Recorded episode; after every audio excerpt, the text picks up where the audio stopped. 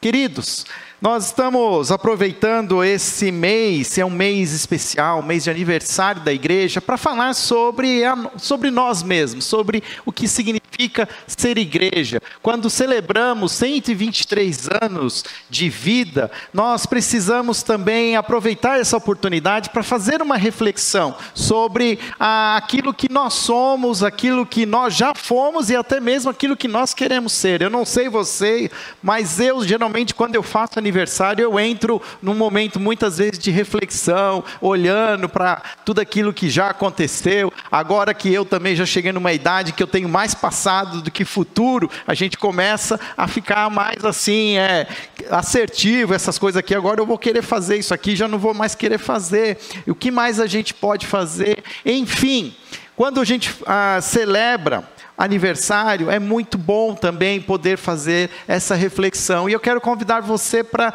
nós fazermos essa reflexão juntas, juntos nesses dois domingos, nesse hoje e no próximo domingo, um pouco mais entendendo o que significa sermos comunidade verdadeira. Se você esteve com a gente no primeiro domingo do mês, nós celebramos a ceia. Nós tínhamos aqui a ceia do Senhor à mesa posta e cada um de nós foi convidado convidado a participar dessa ceia. Se você se sente digno de participar desta ceia, de comer do pão e beber do cálice de Cristo, você é alguém que faz parte da igreja, você é corpo da igreja, você é uma peça fundamental nesse organismo vivo que nós chamamos de igreja. Igreja vem de uma palavra grega que fala sobre ajuntamento, sobre pessoas. Mas a crise é que igreja, ao longo dos anos, foi ganhando uma uma identidade institucional. Quando a gente fala igreja, ultimamente, dependendo do nome da igreja, a gente lembra de prédio, além de a gente lembra de, uma, de um edifício. E muitas vezes a gente perde a noção de que, mais do que uma instituição, igreja é uma comunidade, é um ajuntamento de pessoas. Por isso que nós escolhemos esse texto, esse título, comunidade. E eu quero aqui compartilhar com vocês essa reflexão, porque igreja também é instituição. Igreja, como instituição, é este corpo organizado que ministra na vida das pessoas, ministra o Evangelho, apresenta o Evangelho e traz esse Evangelho, traz a, as coisas de Cristo para as pessoas. E, e a igreja faz isso através da sua instituição, com, pelos batismos, pela celebração da ceia, pelos cultos dominicais, a, através dos ministérios pastorais. Inclusive, a palavra pastor era uma palavra de um papel papel, de uma função de líderes, e ao longo do tempo, até mesmo esse nome se tornou um título. Hoje nós damos o título de pastor para líderes, mas se você ler o texto de Efésios, que diz que Deus instituiu alguns para profetas, apóstolos, evangelistas, mestres, pastores, são chamados, são vocação de um, alguns que se tornarão líderes na igreja e terão esses papéis de pastorear, de evangelizar, de ser profetas, de trazerem palavras de confrontação, mas ao mesmo tempo, quando a igreja se reúne, se organiza, ela também vira uma instituição, ela vira um CNPJ. E precisa haver então administração, precisa ter um local para se reunir, precisa ter bancos, ar-condicionado, um teto que não chove, né? E tudo isso é necessário, como igreja, como instituição, gerir é necessária essa gestão patrimonial, mas tudo isso é instituição e não tem como escapar disso. Você pode acompanhar qualquer movimento que comece como algo assim, um ajuntamento de pessoas, que começa de uma maneira bem orgânica, bem até assim, é, livre de qualquer regra protocolo, se, se isso cresce, se isso ganha uma dimensão, chega um momento que isso precisa ser organizado, e não tem como se organizar a não ser institucionalizando, e a própria institu institucionalização acaba trazendo ah, protocolos, rigidez. Isso faz parte de ser igreja. Mas nós não podemos deixar de esquecer que ser igreja também é ser comunidade. Comunidade como essas pessoas reunidas que juntos compartilham a sua própria vida cristã. Qual que é a diferença? Olha aqui, eu vou voltar aqui o slide. Ó, o que, que é a igreja como instituição? É um corpo organizado que ministra na vida das pessoas. Então, é isso que a gente está fazendo aqui hoje. Hoje, como pastor, eu estou ministrando, você está sentado, você está ouvindo, você está filtrando e guardando aquilo, retendo aquilo que é bom e vai usar isso no seu dia a dia, na sua vida. Mas quando a gente fala de comunidade, a gente está falando de algo que é mais horizontal, é, é, é, a reunião, quando nós nos juntamos de maneira mais orgânica, de maneira menos institucional, sem protocolos, mas como iguais. E 1 João, o apóstolo, ele escrevendo essa carta à igreja na Ásia, ele fala de algo que eles experimentaram, eles, os discípulos, experimentaram essa comunidade. E ele fala, nós, capítulo 1 de João, ele diz lá: Nós lhes proclamamos o que vimos e que ouvimos, para que vocês também tenham comunhão conosco. Nossa comunhão é com o Pai e com o seu Filho Jesus Cristo. Qual é a palavra que se repete duas vezes? É a palavra comunhão. Quando a gente fala de comunidade, nós estamos falando de comunhão. Olha que interessante que o texto que Paulo, que, que João nos escreve, ele fala que esta comunhão, ela existe entre o Pai e o Filho. E nós podemos inclusive acrescentar o Espírito. Pai, Deus Pai, Deus Filho e Deus Espírito Santo. Eles não são uma igreja. Paulo, é, João, olha, estou com Paulo na cabeça. João, ele não fala assim, olha, nós precisamos ser uma igreja como é a igreja no céu, com Jesus, Deus e Espírito Santo. Mas ele fala, precisamos experimentar dessa comunhão como experimentam Deus Pai, Deus Filho e Deus Espírito Santo.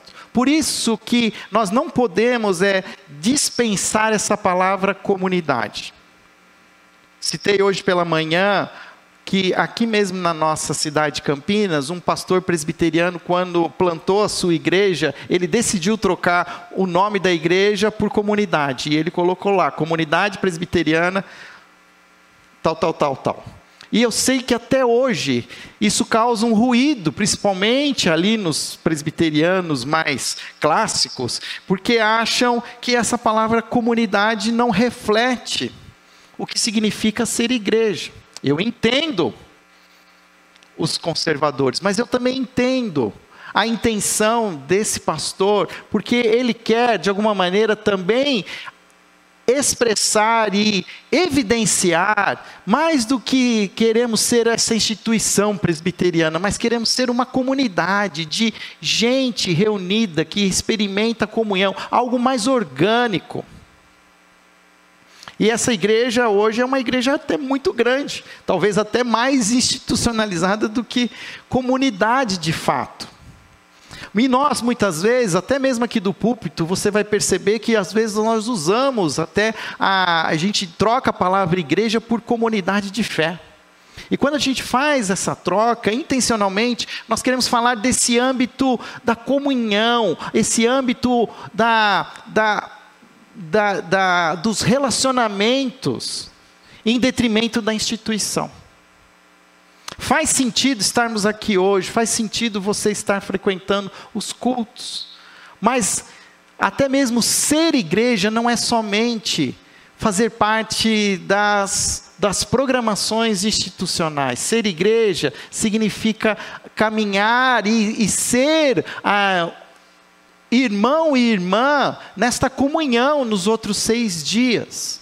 Para nós isso é algo essencial. Isso significa ser comunidade. E uma reflexão que eu quero trazer, quando nós vemos aquela palavra em 1 João, comunhão, a palavra em grego é uma palavra até muito conhecida. Uma palavra que é, em grego é koinonia, que significa pelo menos quatro quatro coisas diferentes. Quando você fala de comunhão, nós estamos falando desse relacionamento comunitário, de estarmos iguais no mesmo chão. Estamos, é, não, não há entre nós status que uns são mais que outros, somos todos iguais. Mas também falamos de parceria, falamos de parceria no sentido de que nós nos unimos para cumprir a missão. E qual é essa missão? É a promoção do Evangelho, é a edificação de, dos cristãos, de eu estar de alguma maneira abençoando a vida do meu irmão ou da minha irmã. Pensa que muitas vezes a gente olha para a igreja, a igreja tem que promover a, o Evangelho, a igreja tem que. É, edificar os cristãos, e nós estamos fazendo isso, mas isso acontece uma hora e meia no domingo. O que você faz nas outras 24 horas do seu dia? Nós não podemos achar que existe aquilo que nós usamos até como uma maneira para dividir a nossa agenda do secular e do sagrado. Não existe. Para um verdadeiro cristão, um discípulo de Jesus, toda a nossa vida é sagrada. Ou a gente consegue tirar Deus da nossa vida. Às vezes a gente até tenta fazer isso, mas a gente sabe que o que Jesus prometeu para nós é que eu eis que estarei convosco todos os dias até a consumação dos séculos. Isso significa que todos os dias nós estamos em comunhão com Cristo. E se estamos em comunhão com Cristo, estamos em comunhão, em comunidade com Deus Pai, Deus Espírito e isso precisa se refletir nos nossos relacionamentos. Então, por isso nós falamos que igreja precisa ser muito mais do que os encontros institucionais. Tem muito a ver, a coinonia tem muito a ver também com esse cuidado de você se interessar pela vida do outro, de você se, é, se importar e até mesmo ensinar. A palavra de Deus fala muito, textos mais tradicionais falam de exortar, admoestar. E esses textos parece assim que parece ter uma uma coisa assim meio negativa, né? Tomar bronca. Eu lembro dos diáconos, na minha época de criança, a gente não podia nem sair do culto para beber água. Você estava bebendo água, a hora que você virava, tinha um ser de terno e gravata do seu lado, assim, só te olhando. Irmão Cantídio, eu lembro dele até hoje. E eu já sabia o que eu tinha que fazer volta para o seu lugar e não dá um pio. E nós precisamos entender que coinonia, ela extrapola os protocolos institucionais. E tem também a ver, porque se você olhar para a primeira comunidade cristã de Atos, capítulo 2, você vai ver que tudo isso acontecia. E, inclusive, havia o compartilhar dos bens. Imagina que nós podemos ser uma comunidade verdadeira, a ponto de que eu sei o que o meu irmão ou a minha irmã está passando de dificuldade e posso, através daquilo que eu tenho, repartir, emprestar. Nós hoje vivemos numa sociedade extremamente consumista e individualista. E nós estamos muito focados em nossas necessidades, no nossa, na, naquilo que nós queremos ter e nós deixamos de ter essa experiência comunitária, de caminhar com outros, de perceber a necessidade do outro. Eu quero compartilhar hoje com vocês algumas dessas de, desses mandamentos, mas eu quero também aqui já falar, já faz, dar aqui uma conclusão de aonde eu quero chegar que eu entendo se nós queremos viver essa, essa experiência de uma comunidade verdadeira, mais do que como igreja, instituição, dentro de um paradigma de domingo, clero, culto. Nós precisamos extrapolar isso para os nossos dias da semana, para encontros para pequenos encontros. Aqui a gente até usa o título de pequenos grupos. Não sei como é a sua formação cristã, se você já experimentou célula, se você já experimentou reunião familiar. Cada igreja inventa um nome, mas eu, eu quero falar muito mais do que de uma programação, eu quero falar aqui de um valor o valor de vivermos a comunidade nos outros seis dias de termos encontros. Eu estava pensando aqui, quantas cafeterias nós temos hoje tão bonitas? É claro que elas não são talvez tão baratas, mas oportunidades que nós temos de tomar um café com outro irmão, uma irmã, de compartilhar as nossas vidas, de trazer. A gente tem tanto cuidado com a nossa casa. Mas nós não somos capazes de convidar ninguém para usufruir da nossa casa. Nós continuamos tendo aquelas salas de estar que ninguém pode sentar, filho nenhum senta, né? Mexe naquelas almofadas, para que tudo isso? Como diz uma irmãzinha que vem de manhã, depois que você morrer, vai tudo para caçamba. Que ninguém vai se interessar por aquilo. E nós precisamos aprender a, a sermos mais comunidade, de caminharmos mais juntos, e nós temos inclusive incentivado você a entender essa percepção de que, nós queremos ser, inclusive com pequenos grupos. Deixa eu fazer uma pergunta para você. Você conhece os mandamentos recíprocos? Já ouviu falar dos mandamentos recíprocos? Reciprocidade é um termo que se usa muito em diplomacia. Os países muitas vezes têm políticas de reciprocidade. Eles promovem aquilo que o outro país promove. Então, reciprocidade na guerra: se você me ataca, eu vou te atacar. O Brasil não tem esse problema, mas o Brasil faz outras políticas de reciprocidade. Por exemplo, de visto. Os Estados Unidos da América exigem que um brasileiro entre com visto. Então, o que, que o Brasil faz? Exige que um cidadão americano, para pisar em solo brasileiro, tenha um visto. Isso é uma política de reciprocidade. Por que, que faz isso? Faz, porque se ele faz, eu faço também. Mas muitas vezes essa reciprocidade, ela se torna alguma coisa até negativa. Porque a nossa carnalidade faz com que a gente olhe sempre as coisas do lado ruim. Ah, é assim que você faz comigo? Então olha o que eu vou fazer com você. Não estou fazendo nada mais daquilo que eu recebi. Olho por olho, dente por dente.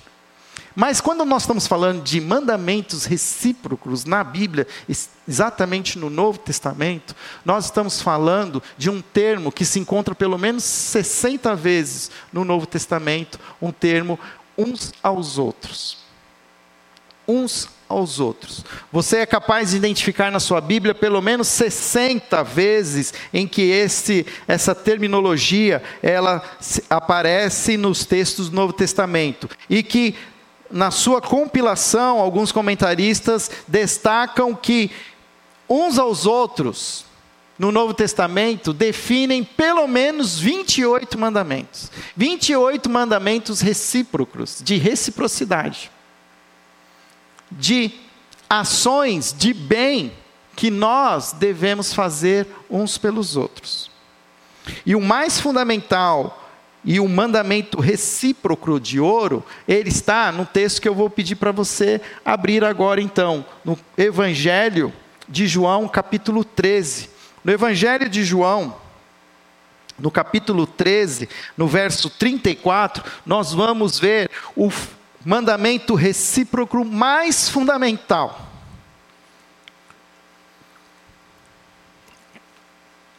O contexto do texto nos apresenta Jesus na sua última noite, antes de ser traído. Ele celebra a ceia com seus discípulos. Ele anteriormente, ele ainda lava o pé dos seus discípulos. Ele diz que será traído. Pedro diz que não vai abandonar Jesus. Jesus diz que Pedro vai negá-lo três vezes ainda naquela noite. E lá no final do capítulo, no verso 34, Jesus destaca algo que ele chama de um novo mandamento. Capítulo 13, versículo 34 diz assim: Um novo mandamento lhes dou. amem-se uns aos outros, como eu os amei. Vocês devem amar-se uns aos outros. Na apresentação não tem, mas eu vou continuar lendo. Versículo 35.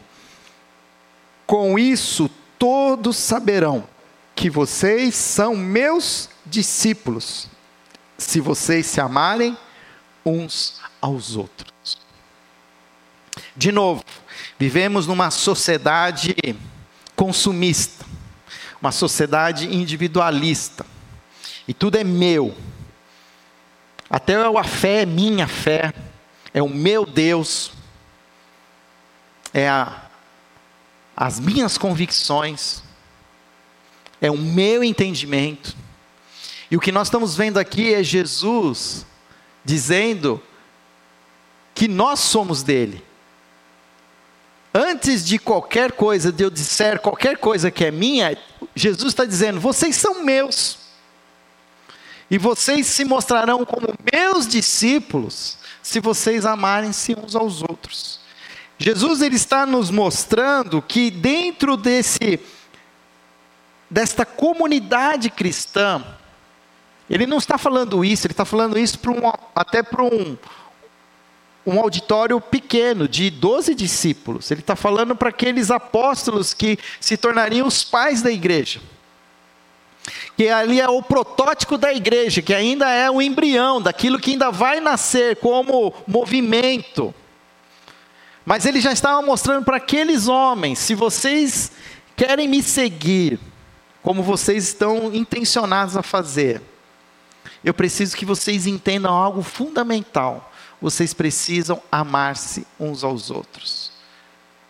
O texto em grego usa o verbo que você conhece, amar, ágape, que não é um amor humano, é um amor do próprio Deus. É o mesmo verbo que é usado em João 3,16, que Deus tanto amou o mundo, esse agapau, que seria o, né, a, a conjugação verbal, ele tá, Jesus está nos desafiando, olha, se vocês querem ser vistos como meus discípulos, vocês precisam amar-se incondicionalmente. Não é amar de qualquer jeito mas é amar como eu amo vocês, a ponto de se sacrificar, de morrer, de pagar o preço para que você viva e eu morra. É um desafio, talvez é o maior de todos os mandamentos, e é um mandamento recíproco. Eu vou amar você e você vai me amar. Ser comunidade verdadeira significa que nós precisamos, somos chamados para amar. Nós não somos chamados para ter, nós não somos chamados para ser, nós somos chamados para amar e sermos amados. E nessa relação de amor, nós podemos aqui destacar alguns outros mandamentos recíprocos. E eu quero começar talvez com um daqueles que mais hoje me desafiam. Em Efésios capítulo 4, verso 2, o apóstolo Paulo apresenta um mandamento recíproco, onde ele usa o verbo suportar. Sejam completamente humildes e dóceis e sejam pacientes, suportando uns aos outros com amor. Jesus é, é um nobre, Jesus é um ser iluminado, é o Deus, é o amor é, em forma humana. E ele amem-se uns aos outros. Agora vem Paulo. Paulo ele conhece, ele já, já tem igreja, já tem uma igreja em Éfeso. Ele já entende que a, a coisa no chão da fábrica fica diferente. Uma coisa é a teoria, outra coisa é a prática. Aí o que, que Paulo fala? Gente, eu vou fazer aqui a versão Fábio, internacional, transformadora. Ele fala assim: baixa a bola, gente. Quem aqui não é insuportável? Ou você se acha menos insuportável que os outros? Todos nós temos as nossas demandas, temos as nossas, é, como diria no passado, as nossas maluquices. os nossos maus hábitos. E ele diz: sejam completamente humildes, baixa a bola. E aqui ninguém é melhor que ninguém. Se você acerta de um lado, você erra do outro. Às vezes você é muito bom em algo, você é brilhante, mas olha só as besteiras que você faz por outro, por outro lado. Por isso, precisamos ser dóceis. Dóceis, eu gosto da palavra encantadores. Meu pai até aqui teve um, um encontro no final de semana passado, pós-retiro, e ele estava falando da relação entre o homem e a mulher, ele deu um exemplo, ele trouxe, na verdade, uma memória que nós tínhamos, que um pastor nos ensinava a ser encantadores. E ele dizia: Sabe como você. É a maior, melhor ilustração de, de uma pessoa encantadora? É aquela pessoa que está caminhando com você no meio do pasto. E aí tem aquela cerca de arame farpado. Uma pessoa encantadora, ela vem na sua frente, ela pisa no arame farpado e ela levanta o arame e ela diz assim: Olha, pode passar. Eu vou facilitar o caminho para você. Se essa pessoa ela não é encantadora, o que, que ela faz? Quando a pessoa está passando, ela solta o arame farpado. Oh, isso aqui é a reciprocidade do lado negativo. Oh, isso aqui é para você lembrar quem você é. Viu? Não. O que Paulo está nos ensinando é que nós precisamos ser dóceis e pacientes. Existe uma outra palavra no Novo Testamento, longanimidade. Você sabe o que significa longanimidade? Paciência longa. Porque paciência todo mundo tem, o problema é que todo mundo tem curta. E a ideia é ter paciência longa, longanimidade, é respirar, contar até 10. Porque as pessoas elas vão nos irritar. Pessoas irritam pessoas. E quando a gente fala de comunidade, é diferente de igreja, de instituição, porque aqui, como instituição, nós estamos pensando aqui num programa institucional, eu posso viver sem suportar ninguém, porque tem muito lugar aqui, eu posso sentar lá naquela ponta, bem longe da outra pessoa que eu não suporto. E no momento assim de corredor, pode me dar uma vontade de ir no banheiro e eu faço aquela saída pela esquerda e eu não encontro com a pessoa. Eu posso sair cinco minutos antes, porque eu sei mais ou menos como é o programa de culto. Depois que o pastor prega, ainda tem mais uma canção, então dá tempo de eu sair. Eu não vou encontrar aquela pessoa que eu não suporto. Agora, quando você pensa em comunidade, num pequeno grupo, onde você está com uma intimidade maior, você sente até o perfume ou não daquela pessoa. Você sente o, o bom hálito ou não daquela pessoa. E, e comunidade nos ensina a suportar as pessoas que vão muitas vezes nos incomodar. E nós não estamos falando nem de quem está fora do nosso contexto de igreja que nós precisamos aprender a viver em amor. Outra é, mandamento recíproco. Colossenses capítulo 3, Paulo, ele continua falando de suportar, mas ele continua, ele fala sobre perdoar. Colossenses 3:3, ele diz: "Suportem-se uns aos outros e perdoem as queixas que tiverem uns contra os outros. Perdoem como o Senhor lhes perdoou." Tem ambiente mais propício para reclamação de que igreja? E olha que isso, a gente pode dizer que isso é uma, faz parte da, do ser humano, porque eu estava lendo agora no Antigo Testamento, Israel saindo do Egito. Moisés, aquele grande herói, confronta Faraó e leva todo o povo, mas não dá um mês o povo já está reclamando. O povo já está achando que era melhor ter ficado no Egito, que aquele maná é gostoso, mas não é carne. E começa a ter saudade do Egito. Quando você é pastor, você você entende o que, o que Moisés passou. Por que, que Moisés, ao invés de tocar naquela rocha, ele fere aquela rocha? Porque ele estava com raiva. Ele não estava mais suportando aquele povo. É água que vocês querem? Então é água que vocês vão ter. E o texto diz que ele fere aquela rocha, quando Deus falou para ele somente falar com a rocha. Mas ele precisava descarregar aquela raiva que ele tinha. E nós, como igreja, precisamos aprender a, a suportar e perdoar, a passar uma borracha. E às vezes eu percebo que tem muitas pessoas dentro da nossa igreja que ainda têm senões com outros, tem guardado no coração ofensas ou experiências negativas. E eu vou percebendo que às vezes a pessoa que a, aquela outra vê de uma maneira que se incomoda, a outra pessoa está toda livre, leve, solta, para ela está tudo bem, nada aconteceu. Mas aquela pessoa que guarda a mágoa, guarda a queixa, ela é uma pessoa amargurada, parece assim uma uva passa, assim, cheia de. Ela está querendo que o outro morra, mas quem está morrendo é ela. E a gente precisa se libertar disso, entender que, olha, isso não vai levar a lugar nenhum. Se precisar conversar com a pessoa, converse. Mas para de ficar se queixando. Perdoem. E assim como Deus nos perdoou, como é que nós podemos celebrar a ceia?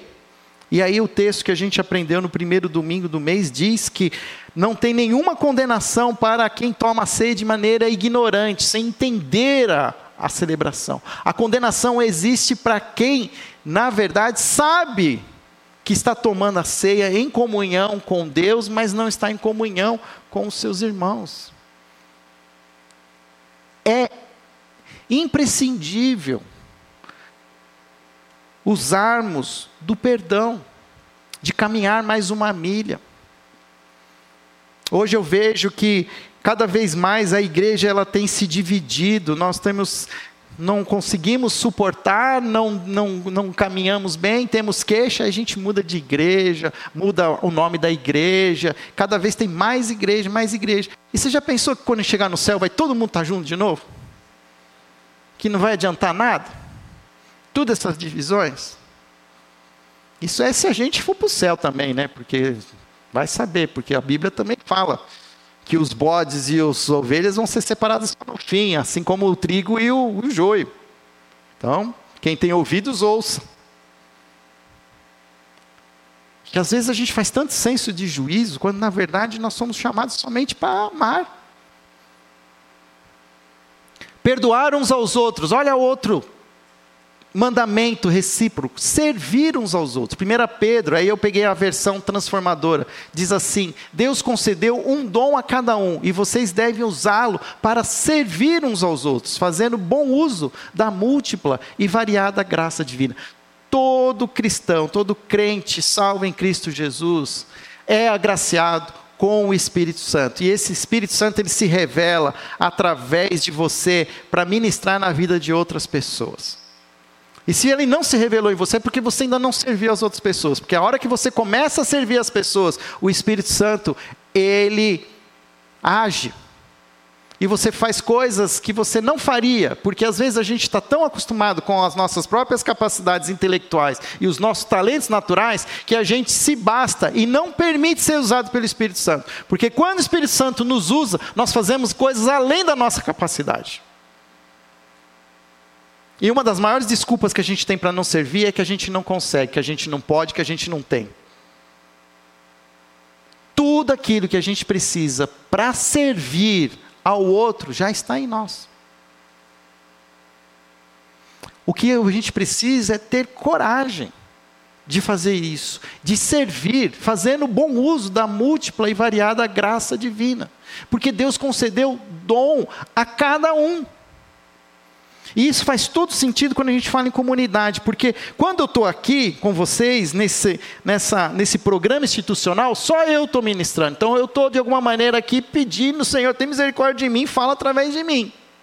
Mas você está aí sentadão, bonitão, arzinho condicionado, está muito frio, está muito quente, depois eu falo com o Mário, ele pode baixar, aumentar. Mas aqui, aí, mas e você? Daqui, daqui para fora é com vocês. Talvez vocês vão ter contato com pessoas que eu não vou ter, com a sua própria família, com o seu núcleo familiar. Nós precisamos estar dispostos a servir, a, a ministrar na vida dessas pessoas. Isso faz todo sentido quando a gente se promove essas, esses encontros. Quando a gente fala de pequenos grupos, geralmente a pessoa fala assim: ah, mas eu não sei ensinar.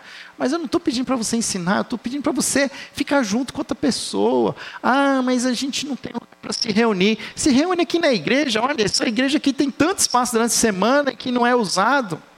Você precisa de uma sala com quantas pessoas?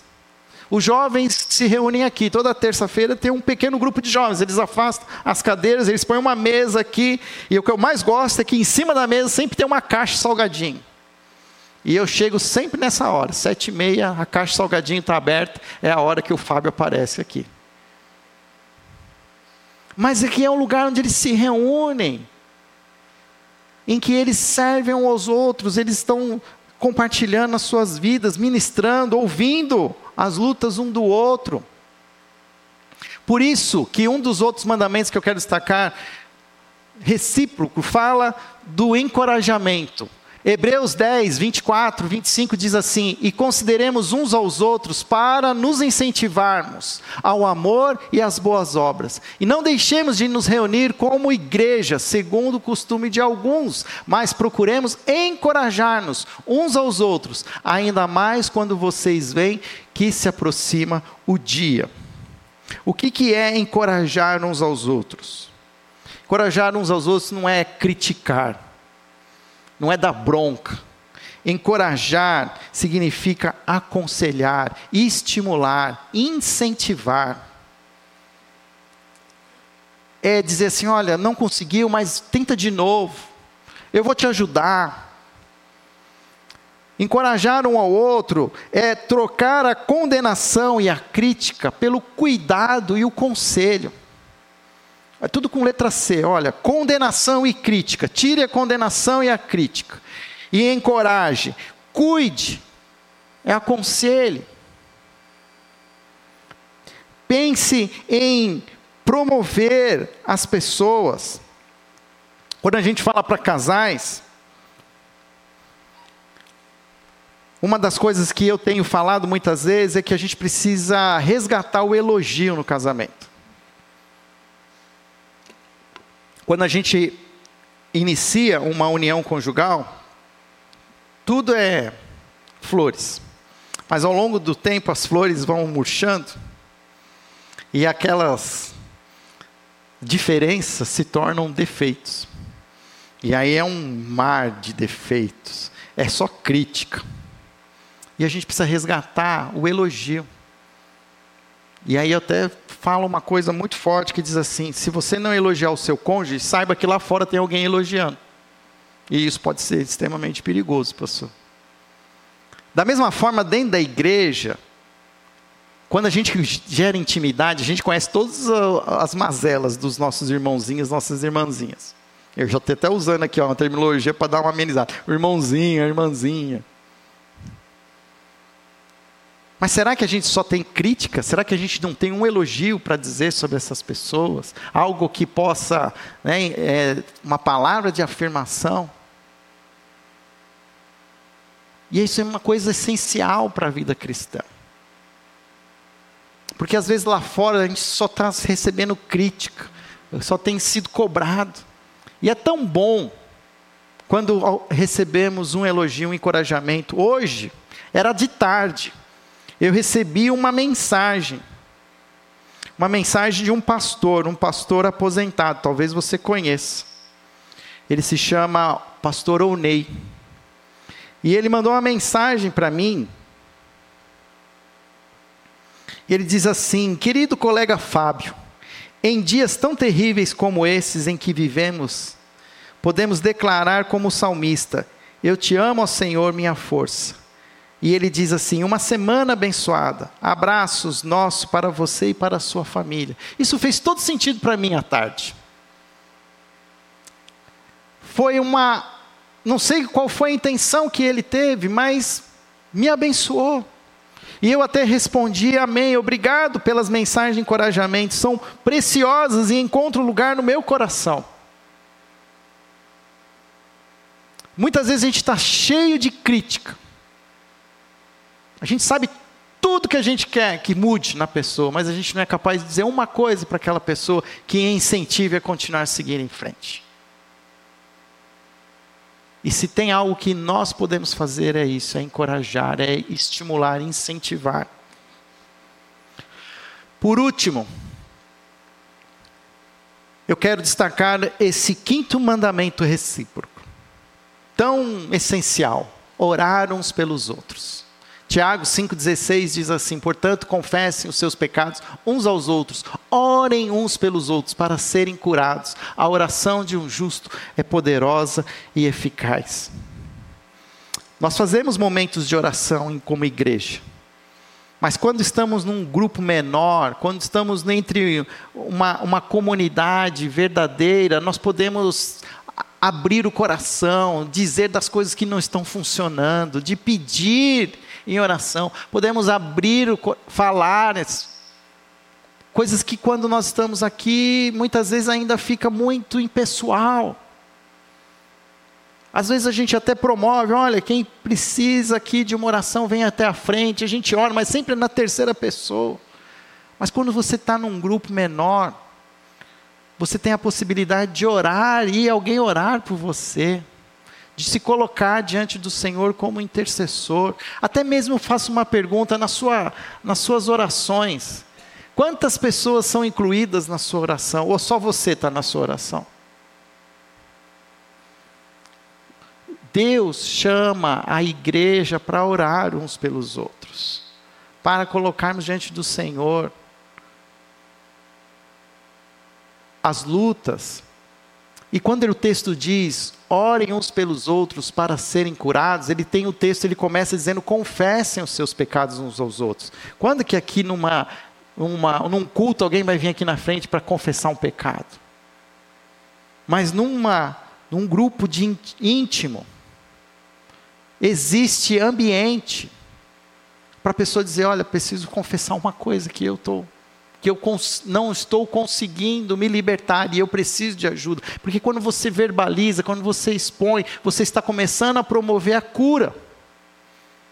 Porque o perdão ele vai ter, mas como é que você rompe esse ciclo de pecado? É quando você expõe, quando você põe para fora, confessem. E orem uns pelos outros para serem curados. Você já pensou que talvez tenha algo no seu coração, tem alguma luta, tem algo que você parece que você está escravizado e que você ora, que você se ajoelha e você ora e coloca diante do Senhor, mas você nunca expôs isso dentro de um ambiente seguro, com pessoas, parceiros de oração para que caminhem com você? Isso é um desafio para que se queremos ser de fato uma comunidade verdadeira. Eu quero incentivar você a pensar sobre isso. A, nos outros seis dias, a buscar ter encontros semanais no meio da semana. Muitas pessoas às vezes me perguntam, pastor, tem culto durante a semana na igreja? E eu tenho falado assim: tem culto nos lares, temos pequenos encontros, pequenos grupos. Como um grupo que nós temos na quarta-feira de artesanato, é um grupo que tem uma afinidade, tem uma atividade em comum, mas ali há uma comunidade verdadeira, ali há encorajamento, ali há oração, ali é uma mulher suportando a outra, porque você acha que elas são tudo boazinhas? Não. Mas existe ali a experiência da comunidade verdadeira. E eu pergunto: você tem experimentado essa comunidade verdadeira? O que te falta? Talvez é você abrir a sua casa, é talvez é você convidar alguém para um papo, para uma conversa. Um grupo de amigos. Use de alguma afinidade. Muitas pessoas às vezes vivem momentos difíceis, por exemplo, pessoas que hoje vivem perda de pessoas queridas. Imagina se o pastor devia juntar essas pessoas e fazer um grupo de pessoas enlutadas. E eu falo, por que, que os, essas pessoas enlutadas já não se reúnem, já não sentam juntas e conversem? E aí eu, vou, eu posso ajudar. Mas precisa haver a iniciativa da nossa parte, precisa haver de nós um querer. De novo, nós queremos promover encontros orgânicos, não institucionais de cima para baixo. E dizer assim: agora, durante a semana, nós vamos dividir aqui. Cada, debaixo da cadeia de vocês tem um número, então o número que está debaixo da cadeia de vocês é o grupo que vocês vão se reunir essa semana. E lá fora tem o endereço, então o número um vai ser no Jardim Elídia, é, Jardim Elídia, dois não sei aonde, e vai. Não. Isso é instituição, é de cima para baixo. A ideia é nós agirmos, buscarmos e termos essa percepção de caminhar juntos, servir um ao outro. Nós vamos continuar falando disso ainda no próximo domingo. Eu quero te convidar a continuar pensando sobre isso a, e desafiá-lo a orar. Hoje pela manhã eu desafiei aqueles que estavam conosco a fazer a oração mais perigosa do mundo. Essa oração, ela diz assim: Ó oh, Senhor, o que queres tu de mim? Senhor, ouvindo tudo que eu estou ouvindo, o que o Senhor quer de mim? E eu tenho certeza que quando você faz essa oração, o Senhor responde. Comece a fazer essa oração. E Ele vai te mostrar. Você vai até ficar até espantado, mas é isso mesmo, Senhor? Ué, você não orou? O Senhor está pronto para se manifestar. Busquem e encontrarão. Procurem e encontrarão. Batam e a porta será aberta. A gente pensa também nos textos como coisa de prosperidade para o que a gente quer. Mas o texto também tem a ver com aquilo que Deus quer. Procure o que Deus quer e você vai encontrar. Peça a Deus o que Ele quer e Ele vai te dar. O problema é que a gente está confortável. Nós não fomos chamados para vivermos na zona de conforto. Nós seremos cobrados. A igreja brasileira será cobrada por toda a paz e prosperidade que a gente já viveu nesta terra. E o que, que a gente tem feito com esse ambiente? De paz e prosperidade. Temos buscado criar verdadeiras comunidades de discípulos e discípulas de Jesus ou continuamos alimentando encontros institucionais? A igreja no Oriente Médio, a igreja na Ucrânia, a igreja em locais que há conflitos, como na China, onde há perseguição, são muito mais comunidades do que igrejas. Porque eles não podem levantar uma bandeira, porque serão perseguidos, serão presos. Mas clandestinamente, eles continuam como comunidades, como grupos pequenos que se reúnem muitas vezes clandestinos.